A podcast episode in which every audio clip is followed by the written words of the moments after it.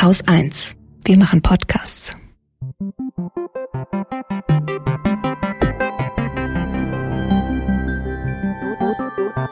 Anekdotisch. Evident. Herzlich willkommen zu einer neuen Folge unseres Nachschlags. Heute zum Thema Dummheit. Das ist ein Thema, das uns alle noch sehr bewegt hat. Das haben wir auch in den Kommentaren gesehen. Es wurde sehr fleißig kommentiert, sehr schlau auch kommentiert. Kada, hast du denn noch mit diesem Thema zu tun gehabt und hat sich vielleicht irgendetwas Neues für dich ergeben, erschlossen? Ja, also ich sag mal, das Thema hat mich auf jeden Fall noch eine Weile verfolgt, weil ich das auch sehr bemerkenswert fand, dass wir so unterschiedlich an dieses Thema rangegangen sind und dass ich sozusagen Dummheit eher externalisiert habe, also ne, die bei anderen gesehen habe und du so sehr auf dich selbst das Thema bezogen hast und dass du dich selber oft schon dumm gefühlt hast und so. Und ich habe mich gefragt, warum ich das so gar nicht so sehr auf mich beziehe. Also was ist, also das habe ich dann tatsächlich als Fehler auch, also als eigenen Fehler angesehen. Und ich bin dann wieder drauf gekommen, wir hatten es auch schon so ein bisschen in der Sendung, hatte ich es auch schon gesagt, dass es halt etwas ist, was ich versuche auf alle, alle Fälle zu vermeiden. Also das ist ein Teil meines Perfektionismus, auf gar keinen mhm. Fall dumm sein zu wollen und auf gar keinen Fall dumm dastehen zu wollen. Und ich glaube, das ist wahrscheinlich was, was auch die meisten kennen. Niemand will gerne dumm dastehen. Und da passt dann auch der Kommentar von Thomas, den er geschrieben hat, dass er sich einfach fast vollständig abgewöhnt hätte, dumm oder ähnliche Begriffe auf Personen oder Gegenstände oder sowas anzugewöhnen. Denn äh, abzugewöhnen. Also er hat sich abgewöhnt, dumm zu sagen. Über andere weil er meint, dass dieses, diese Idee, das Konzept, dass jemand dumm ist oder Dummheit einfach etwas ist, was, was für ihn, ja, Menschen abwertet. Und das ist mir auch noch nachgegangen. Also dieser Kommentar dann auch, weil ich mich dann wirklich auch nach der Sendung und nach diesem Kommentar richtig schlecht gefühlt habe. Dass ich so dachte so, ja, fuck, ich habe ein Riesenbedürfnis gehabt, über Dummheit zu reden, auch ausgelöst durch diese ganze Corona-Sache und natürlich auch solche Dinge. Jetzt haben wir diese Woche, wenn wir aufnehmen, ist der, äh, heute ist der Tag der Wahl in den USA. Es sind halt solche Dinge, oder es ist etwas, was um einen herum passiert, was man schwer begreifen kann. Man versteht auch oft Mitmenschen nicht, man versteht oft Politik nicht, man versteht Ausgänge von Wahlen nicht, ähm, Leute, die gegen Corona-Maßnahmen auf die Straße gehen und so weiter und so fort. Man verzweifelt auch so ein bisschen und das ist tatsächlich der Grund, warum ich gedacht habe, wir müssen vielleicht doch mal über Dummheit reden, weil es irgendetwas gibt, was dazu führt, dass es so eine Diskrepanz gibt zwischen dem, was ich sag mal Wissenschaft sagt, rausfindet, also auch so was so mh, mm, an, an Wissensbasis in der Wissensgesellschaft, was ja auch so ein Begriff ist, also dass wir einfach wahnsinnig viel Wissen theoretisch hätten, das auch theoretisch zugänglich ist und trotzdem wird es aber nicht angewendet so. Das war eigentlich mein Impuls und was aber zurückgespiegelt wurde, erst durch dich in dieser Sendung und dann auch durch die Menschen, die so kommentiert haben, war für mich, okay, ich habe genau den Fehler gemacht äh, oder anscheinend den Fehler gemacht, den ich ganz am Anfang versucht habe zu vermeiden, nämlich dass wenn man über Dummheit spricht, man sich über andere erhebt und andere abwertet. So, und das ist was, was mich ziemlich zähneknirschig macht, wo ich jetzt aber auch in all den Wochen noch nicht so richtig einen Weg gefunden habe, wie ich damit umgehen soll, muss ich ganz ehrlich sagen. Ja, ich kann nur unterschreiben, auch wenn ich, wie gesagt, von Anfang an diese selbstkritische Sicht auf mich hatte, weil ich mich halt selber zu oft dumm gefühlt habe, habe ich durch diese Sendung und durch die Kommentare gelernt, dass Dummheit an sich nicht existiert. Und im Grunde wurde im Nachgang der ganze Begriff der Dummheit, der, unser ganzer Gegenstand wurde dekonstruiert und ihm wurde die Daseinsberechtigung entzogen, was ich total super fand. Irgendjemand hatte auch geschrieben, ich weiß nicht, ob es vielleicht auch der Thomas war, dass im Grunde jemanden als dumm zu bezeichnen oder etwas als dumm bezeichnet eine Komplexitätsreduktion darstellt und auch einen Distanzierungsversuch. Denn wenn ich etwas als dumm abgestempelt habe, dann muss ich mich nicht mehr damit befassen dann ist das das andere, das Unverständliche, das, was meiner Empörung würdig ist, aber nicht meiner Aufgeschlossenheit oder Offenheit oder meines Interesses.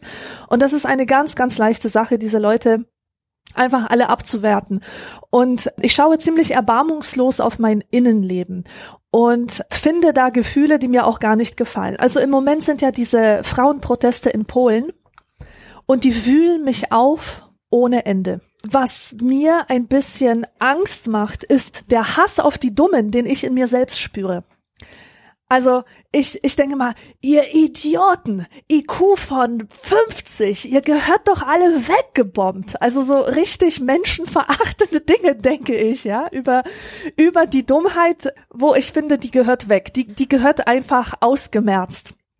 Und dann habe ich letztens versucht, auch angeregt durch, durch irgendeinen Kommentar, mich hineinzuversetzen in die Leute, die an, auf der anderen Seite sind und die diese Frauenproteste angreifen und die ständig Social Media in Social Media kommentieren mit es ist Mord und und so weiter. Und ich habe leider festgestellt, dass ich selber aus einem Milieu komme, wo solche Gefühle mir einfach nicht fremd sind. Also äh, ländliches Polen, da haben die Leute einfach eine ganz bestimmte Mentalität und sie haben eine bestimmte Bildung genossen. Und ich weiß, mit was diese Leute infiltriert werden von Kindheit an. Und wenn du wenn dein Religionsunterricht in der Schule bei den Nonnen stattfindet und die bläuen dir über Jahre ein, Abtreibung ist Mord und nichts anderes als Mord, Mord, Mord, dann glaubst du das. Und das Schlimme ist ja, das sind dann die Werte, die dich aber auch an die Gemeinschaft binden. Und in dem Moment, wo du sagst, ich denke aber anders, machst du dich verdächtig und du riskierst damit aus der Gemeinschaft, die ja für dich aber lebensnotwendig ist, nicht nur psychologisch, sondern auch materiell, dich von der ausschließen zu lassen. Und mir bricht es das Herz. Also ich verfolge wirklich in Social Media wieder diese Kommentare, die unter diese äh, Streik-Postings und Aktivistinnen-Postings geschrieben werden. Und ich lese da ganz viel von, von Frauen, die auf dem Lande sitzen und, und sagen, ich würde euch so gerne unterstützen, aber ich komme hier nicht weg. Ich wohne mit meinen Eltern zusammen, die verstehen das nicht. Die bezeichnen uns euch als den letzten Abschaum und ich kann es nicht machen und ich weiß nicht, was ich tun soll. Und ja, diese Gefühle, die damit verbunden sind, das ist nämlich auch eine Lehre, eine Erkenntnis, die ich daraus gewonnen habe. Das, was wir als Dummheit bezeichnen, da liegen oft Gefühle zugrunde. Das sind Gefühle wie Angst und Scham. Die wurden den Leuten von Geburt an eingeimpft.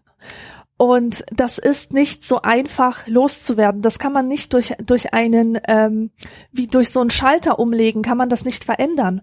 Und ein interessantes Phänomen ist, vielleicht hast du das auch schon mal gehabt, manchmal, wenn man einen Erkenntnisprozess hat, dann dauert dieser Erkenntnisprozess Jahre. Und jetzt passiert etwas Interessantes. In dem Moment, wo man diese Erkenntnis hat, beginnt man auf alle anderen herabzuschauen, die diesen Erkenntnis noch, die diese Erkenntnis noch nicht hatten und die diesen Prozess noch nicht durchlaufen haben. Und dann fühlt man sich wie der schlauste Mensch der Welt und möchte alle auslachen, die noch nicht dazu gekommen sind. Und das finde ich ist ein Fehler. Also ich versuche jetzt zumindest im Alltag jedes Mal, wenn mich ein Verhalten irritiert und ich geneigt bin, ein Verhalten als dumm zu bezeichnen, wirklich in mich zu gehen und mich zu fragen, ist diese Person vielleicht in einem Entwicklungsstadium, das noch vor dieser Erkenntnis liegt? Ist diese Person jünger als ich? Hat diese Person bestimmte Erfahrungen einfach noch nicht gemacht? Und ich finde, das muss man anerkennen, dass, dass jedes Lebensalter, jede Entwicklungsphase auch so ihre Dummheiten, sage ich jetzt mal, hat, die man dem Menschen eingestehen muss.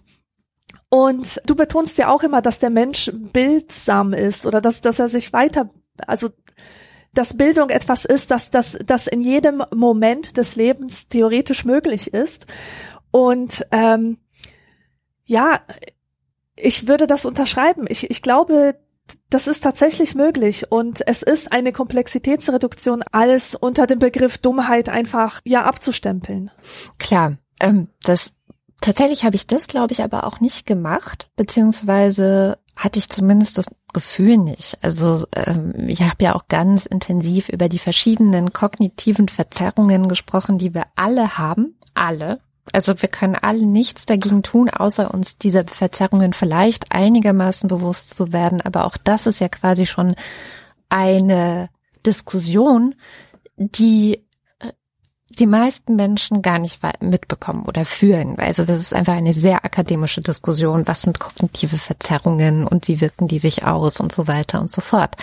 Das heißt, ähm, da war ich eigentlich auch gar nicht. Ich, deswegen haben mich auch die Kommentare so ratlos gemacht, weil ich schon das Gefühl habe, man müsste darüber sprechen, und da fehlt es dann vielleicht an einem Wort. Man kann Dummheit offensichtlich nicht benutzen, weil es ein verbranntes Wort ist. Das habe ich verstanden. Also es ist dieses Wort, womit man andere abwertet, womit man sagt, dass die auch nicht äh, sozusagen, mit denen redet man gar nicht. Man packt es einfach weg und beschäftigt sich nicht damit. Aber tatsächlich war ja mein großes, großes Bedürfnis, mich damit zu beschäftigen und es zu verstehen und eben genau die Komplexität von verschiedenen Dingen, die mir ja auch zu schaffen machen in dieser Gesellschaft. Ähm, irgendjemand erwähnte dann auch so dieses ganze, es sind ja nicht nur die Querdenker, sondern irgendjemand meinte, er, er oder sie glaube, dass wir irgendwann ja so enden wie die USA quasi, dass es einfach eine Entwicklung ist, die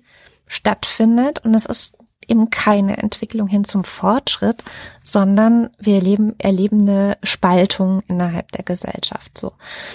Und ich, ich möchte den Begriff dann gar nicht dumm, Dummheit dann schon gar nicht mehr benutzen.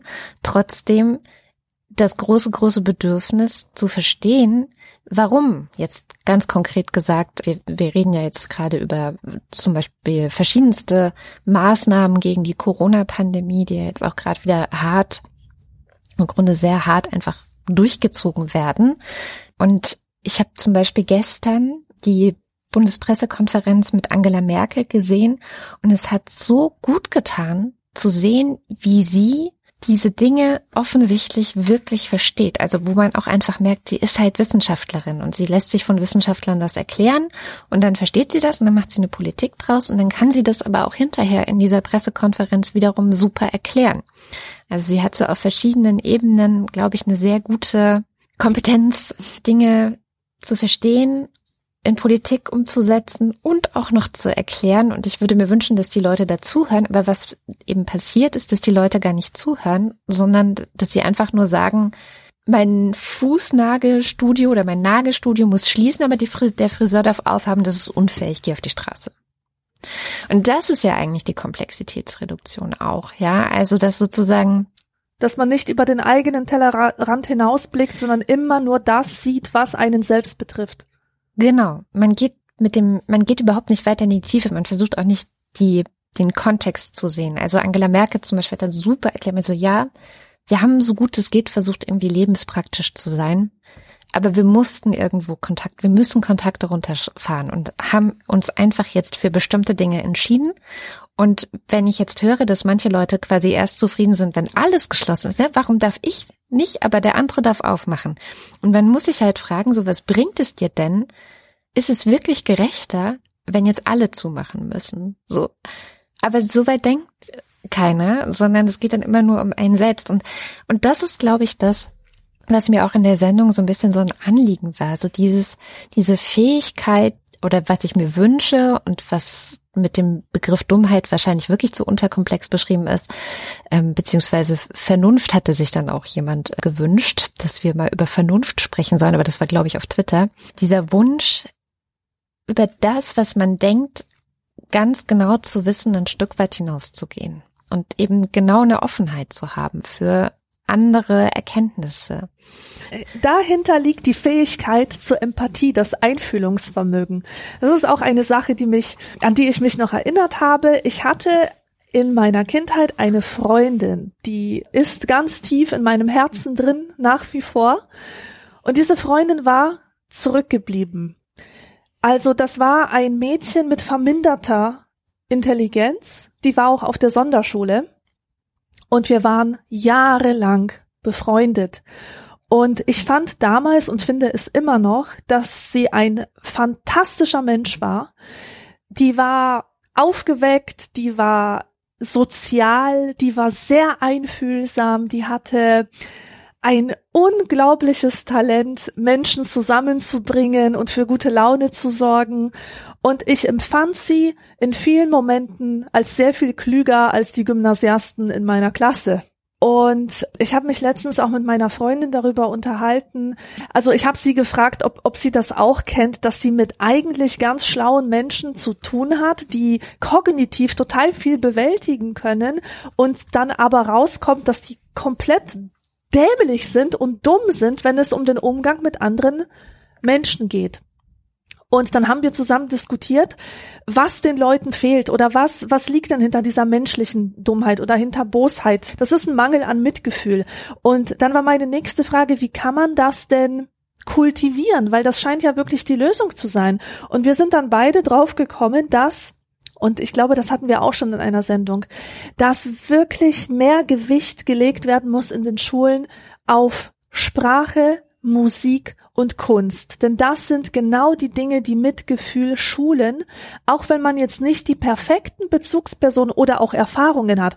Also ich kann zum Beispiel sagen, dass ich empathiefähig bin oder mich in viele Positionen hineinversetzen kann, weil ich das Glück habe, in meinem Leben Erfahrungen gemacht zu haben, die mich in so eine Zwei-Perspektiven-Situation gebracht haben. Also Kulturwechsel und so. Ich musste lernen, die einen zu verstehen und die anderen zu verstehen. Nicht jeder hat das Glück, so eine Erfahrung äh, zu haben. Nicht jeder hat das Glück, auch vielleicht Eltern zu haben, die, wo viel diskutiert wird am, am Esstisch, wo man sich über verschiedene Positionen austauscht. Aber es geht immer zum Beispiel über die Literatur. Das ist die große Leistung der Literatur, dass sie uns erlaubt, mit den Augen eines anderen etwas zu sehen, etwas zu erleben und verschiedene Perspektiven einzunehmen. Und genauso ist es mit der Musik und mit der Kunst. Das soll befreit werden, meiner Meinung nach, von diesem elitären irgendwas. Es geht nicht darum, irgendwas perfekt zeichnen zu können, aber geh doch mal ins Museum oder schlag ein Bildband auf und schau dir ein Bild an und mach eine Inventur von diesem Bild. Ich will, dass Kinder das lernen. Ich habe das mit meiner Mutter dauernd gemacht, dass wir uns Bilder angeschaut haben und, und geguckt haben, was ist denn da? Eine Kuh, ein Mensch, ein Bauernhof. Was macht die Frau, die da gerade zur Kuh geht, was will die machen, will sie die füttern oder so. Und so anhand eines Bildes kann man lernen, auch genau hinzusehen und Nuancen zu erkennen. Und, und das sind, das sind alles, oder auch Musik. Was hörst du in der Musik? Wie ist der Rhythmus? Was für Instrumente sind da? Wie viele Stimmen äh, spielen da zusammen? Und das sind solche Fähigkeiten, die braucht jeder. Und für diese Fähigkeiten äh, um die auszubilden, braucht man auch nicht aus irgendeiner superreichen Familie zu kommen oder besonders talentiert zu sein oder so. Das kann man mit jedem Kind kann man das machen. Und das schult genau diese Fähigkeit, sich empathisch einzufühlen, viele Perspektiven zu sehen und dann letztendlich auch so ein Mindset zu entwickeln, das dich, das dich eben nicht dumm handeln lässt.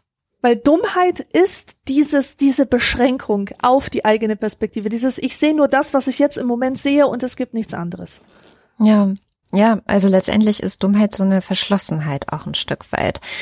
Genau. Ähm, auch Verschlossenheit, also ich hatte jetzt gerade zum Beispiel eine Diskussion mit einem wirklich Hardcore-Corona-Leugner. Äh, ich wow. musste mich mit dem auseinandersetzen, weil das ein Vater ist von einer der Klassen, mit denen ich zu tun habe, wegen zwei Kindern. Und der war dann wirklich so, also es ging einfach um das Tragen von Masken. Ne? Hier in Berlin ist es halt immer noch nicht in den Schulen Pflicht, dass man im Unterricht die Maske trägt. Das heißt, die packen die Klassen voll mit Kindern, die ohne Maske im Unterricht sitzen. Und da habe ich einfach eine Mail geschrieben, dass es einfach so der, die Empfehlungen des RKI sozusagen reingepackt habe und auch gesagt habe, naja, auch die Schulleitung empfiehlt, wann immer es möglich ist, Masken zu tragen.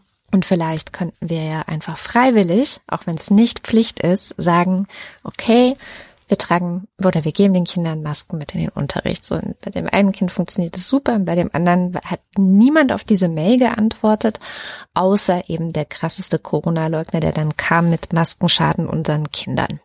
Und dann habe ich, ähm, äh, weil er das auch an alle Eltern geschickt hat, einfach Sachen rausgesucht, wo eben ganz klar Wissenschaft nochmal hingegangen ist und geguckt hat, stimmt das denn, schadet es denn, haben Experimente gemacht, haben hab das alles verlinkt und zurückkommt nur, ja, alle deine Quellen sind ja manipuliert. Das ist alles Lobby. Das steckt alles unter einer Decke mit der Regierung, ja, die Medien auch und die Wissenschaftler auch. Also das ist sozusagen ein Weltbild, in dem alle eine Verschwörung sind, nämlich Regierung, Medien und Wissenschaft. Die sind alle unter einer Decke und versuchen uns zu missinformieren und da, da kommt dann sowas raus wie Masken zu empfehlen. So.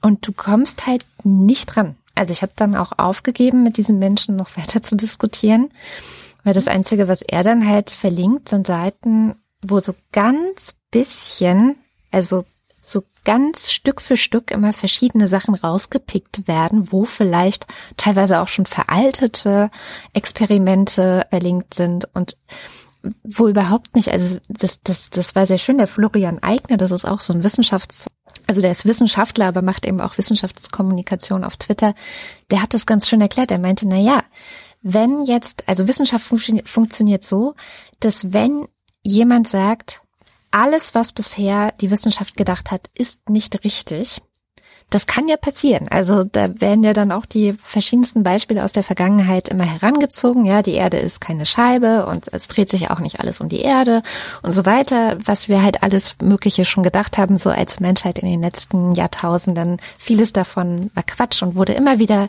wieder überholt und revidiert und so weiter. Aber er meinte, der Unterschied ist, dass sich Wissenschaft immer intensiv mit dem auseinandersetzen muss, was bisher als richtig oder als erwiesen galt.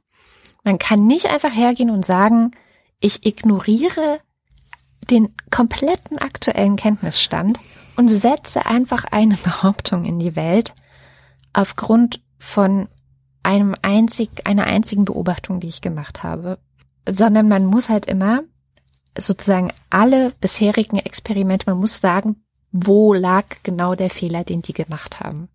Das muss man begründen können. Das heißt, man muss verstehen, was wurde bisher gemacht. Man muss sagen können, wo genau liegt der Fehler in der bisherigen Forschung. Und dann muss man es natürlich auch so gestalten, dass wenn man dann zum Beispiel neue Experimente macht, neue Forschungen macht, dass andere das auch reproduzieren können und auch zu den gleichen Ergebnissen kommen können. Also es gibt einfach so ein paar bestimmte Regeln. Und ich finde es okay, wenn nicht alle Leute verstehen, wie Wissenschaft funktioniert. Das Problem ist nur, dass auch Leute, die nicht wissen, wie Wissenschaft funktioniert, sich in den wissenschaftlichen Diskurs einzumischen beginnen. Oder auch in völlig fachfremde Disziplinen, die sie nie gelernt haben. Ich mache das auch manchmal, aber ich versuche dann auch zu sagen, wo die Grenze meines Wissens in einer bestimmten Disziplin liegt und sage dann auch, ich lasse mich gern eines Besseren belehren. Und ich glaube, auch das ist halt so dieses, dieser Effekt, man weiß ja nicht oder man weiß ja oft nicht, was man nicht weiß. Und das füllt man dann mit irgendwas auf, was vielleicht einfach klingt und, und auch da, ich, ich weiß nicht, wie ich das nennen soll. Wie nennt man das denn? Also, das sind für mich alles im Grunde Dummheiten und ich, ich habe so das Gefühl, dass ich den Begriff auch gerne weiter benutzen würde, aber halt natürlich nicht so aufgeladen, sondern als etwas, wie wir es ja auch in der, in der letzten Sendung gesagt haben, etwas, was erstmal grundmenschlich ist. Ja. Wäre das nicht vielleicht dann Ignoranz? Ignoranz als Synonym für Unwissenheit, weil ich finde auch Ignoranz ist gefärbt. Das Ignoranz ist ja so vorsätzlich, vorsätzlich nicht wissen wollen. Ignoranz ist ein aktiver Vorgang. Also ich finde, Ignoranz ist auch was, dass ich etwas gar nicht wissen will. Das ist so aktiv. Also ich ignoriere etwas. Ich, ich blende es aus. Ich weiß nicht, ob es das ist. Manchmal denke ich, es ist Merkbefreiung, finde ich immer ganz schön. Also, dass man, das ist so ein das ist so Kunstwort, das ist gar kein richtiges Wort, aber ich finde, dass man etwas einfach, dass man gar nicht merkt, dass man was nicht weiß, zum Beispiel. Ja, ähm, oder dass man gar nicht merkt, dass man mhm. was nicht versteht. Man denkt, man versteht es, aber man versteht es gar nicht. Und man hat aber so eine, so eine Kugel aus Zusammenhängen schon geschaffen, in die, die nicht mehr kaputt gehen kann, weil mhm. alles passt. Es passt ja alles. Ne? Also wenn dann sozusagen jemand sagt, ja, aber guck mal, die und die Quelle sagt ja das und das und du dann immer nur sagst, ja, aber das sind ja auch, das ist ja auch eine schlechte Quelle. Weil, also die, die ist ja Teil der Verschwörung. das ist so. Ja, ja, also das ist, ich finde, das ist eine großartige Herausforderung und Frage an unsere Hörerschaft. Vielleicht weiß ja jemand einen guten Begriff für genau dieses Phänomen. Und ich habe nämlich auch, äh, ich, ich suche die ganze Zeit auch nach einem passenden Begriff für das Phänomen. Vielleicht kannst du mir da sogar weiterhelfen. Wenn man Erkenntnis nur so weit zulässt, wie es das eigene Wohlgefühl erlaubt. Also wenn man zum Beispiel das mit Corona total verstanden hat, alles eigentlich begreift, aber dann stehen bleibt, wenn es darum geht, mit der Familie zu feiern, dann heißt es ja, die können ja kommen, wir besuchen uns gegenseitig, aber ist ja nur die Familie. Also das sind Menschen, die, die, die kapieren das, die kapieren mhm. das, aber die wollen nicht wahrhaben, dass ihre Familie, dass die Schwester, dass der Bruder, dass der Vater dass die potenzielle Gefahren mhm. für sie sind. In diesem Punkt setzt die Erkenntnis mhm. aus. Das ist also Wunschdenken. Es scheint immer, ich, ich sehe diesen Prozess so, äh, so und so weit folge ich der Sache, aber wenn es um Treffen mit einer Familie geht, ist vorbei mit Erkenntnis. Also da bis dahin und nicht weiter. Wie nennt man das? Also da ich, gibt's doch ich hab, bestimmt was. Ich habe das jetzt in den letzten Wochen immer Wunschdenken genannt, weil genauso ist es ja auch, wenn gesagt wird, also in den Schulen findet keine Infektion statt. So, da passiert, da ist kein Infektionsgeschehen. Das ist Wunschdenken. Wir hätten gerne, dass es da nicht passiert. Es ist aber völliger, es gibt keinen Grund, das zu glauben. Also warum? Warum sollte es da nicht sein? Alles, was bisher wissenschaftlich dazu geforscht wurde, deutet darauf hin, dass es genau so sein wird, wie in allen anderen gesellschaftlichen Bereichen auch. Aber wir, wir finden das halt nicht so toll, weil die Konsequenzen davon werden jetzt irgendwie unbequem. Und ich glaube, dass das Wunschdenken ist. Ja. Ja, das ist Wunschdenken. Es ist Wunschdenken, genau. Aber man sieht auch, wie, wie schnell man davon betroffen ist. Ja, man lacht ja immer bei anderen drüber, wenn die sich irgendwie wünschen, dass es ein Leben nach dem Tod gibt und so. Und dabei ist das ein Mechanismus, den haben wir alle in uns. Ja, total. Also, und wirklich alle. Und also da muss ich jetzt auch noch mal eine Lanze für die Dummheit brechen. Im Sinne von, sie ist wirklich ein Normalzustand, ein menschlicher. Beziehungsweise es gibt im, im, im Englischsprachigen einen schönen Begriff dafür, nämlich der Optimism Bias. Also, dass ich sozusagen gebiased bin mm. und zwar offenbar, das äh, wird psychologisch auch untersucht oder ist psychologisch gut untersucht inzwischen, dass das in der Regel genetisch oder fest verankert ist in unserer menschlichen Natur. Wahrscheinlich hat es irgendeinen evolutionären Zweck, dass wir immer davon ausgehen, das wird schon gut gehen. Und man sieht das in so Verhaltensweisen wie Leute, die rauchen und davon ausgehen, dass sie schon nicht den Lungenkrebs kriegen werden. Gehöre ich selber dazu. Leute, die zwar wissen, ah, okay, ja, also das mit dem Klima, das ist schon alles sehr gut nachgewiesen und sich auch bewusst sind mit dem Klimawandel und so. Also da kann man eigentlich für die ganze Menschheit sagen, wir wissen das. Es gibt einen Klimawandel, es gibt eine, eine rasante Klimaveränderung durch dies Menschen gemacht. Trotzdem hoffen wir lieber so ein bisschen auf die Entwicklung und die Ingenieure und dass da schon irgendein Weg gefunden wird, das noch irgendwie in Ordnung zu bringen. Ne? So. und ähm, ja, und jetzt auch so die Corona-Pandemie. Corona kriegen immer die anderen. So, das kriegen wir selber nicht. Ja. Das ist, also, das, das ist Optimism Bias. Und das Interessante ist, dass vielleicht auch meine sehr schöne Sendung gehört in dem Podcast You Are Not So Smart. Ähm, und da ging es um Optimism Bias und da gibt's nämlich auch das Gegenstück dazu, das ist der Pessimism Bias. Und das sind Leute, die depressiv sind. Die sind davon betroffen. Und das finde ich interessant. Alles wird schiefgehen. Das, das, die kleinste Interaktion wird furchtbare Konsequenzen genau. nach sich ziehen. Und das ist vielleicht auch der Grund, weil ich, ich kenne inzwischen eine Menge Leute, die auch mit Depressionen sich leider auskennen, die da Erfahrungen gemacht haben. Und das sind aber oft Menschen, die Die eben nicht so leicht im Optimism Bias erliegen, sag ich mal. Weil sie eine Tendenz dazu haben, eben doch eher die Negativnachrichten, also sie sind durchlässiger für schlechte Nachrichten, sag ich mal. Ja, und die sind, die haben, das, das liest man immer wieder in Studien, die haben einen besseren Realitätssinn. Die schätzen Situationen realistischer ein mit ihrem Pessimism Bias. Was aber nicht bedeuten soll, dass, dass der Pessimism äh, Bias, dass der ähm, gut gut ist, weil nein, nein, nein, auf gar keinen der Fall. Ist kein Vorteil. Also so nicht. Nein. Und es ist immer noch ein Bias. Und das sollten sich die Leute bewusst sein, auch wenn sie vieles realistischer einschätzen mögen als die optimistisch Verzerrten. Sie haben ihre Verzerrungen, definitiv. Ja. Ich bin immer noch so ein bisschen ratlos, aber ich habe das Gefühl, einer Lösung auf die Spur gekommen zu sein. Und zwar ist das die gleiche Lösung, die Hannah Arendt am Ende gefunden hat.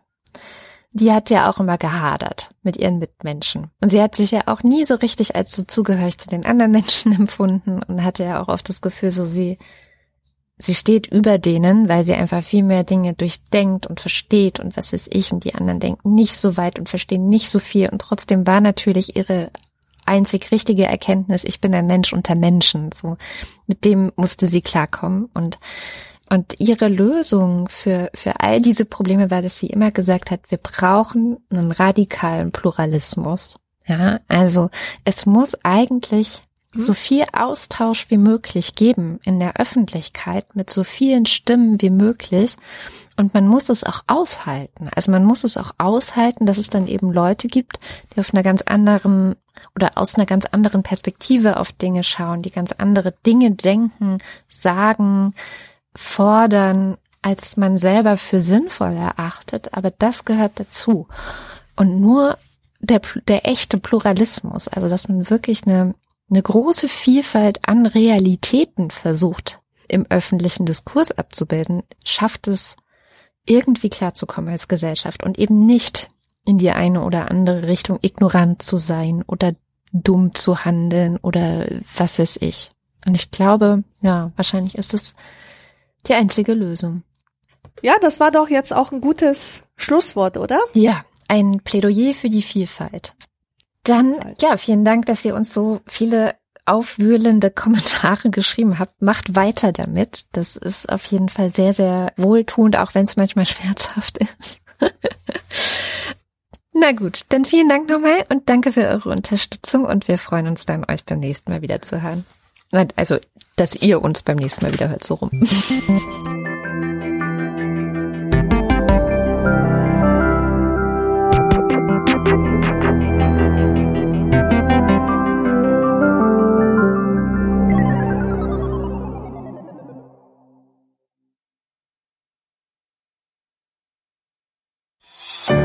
Produktion von Haus 1.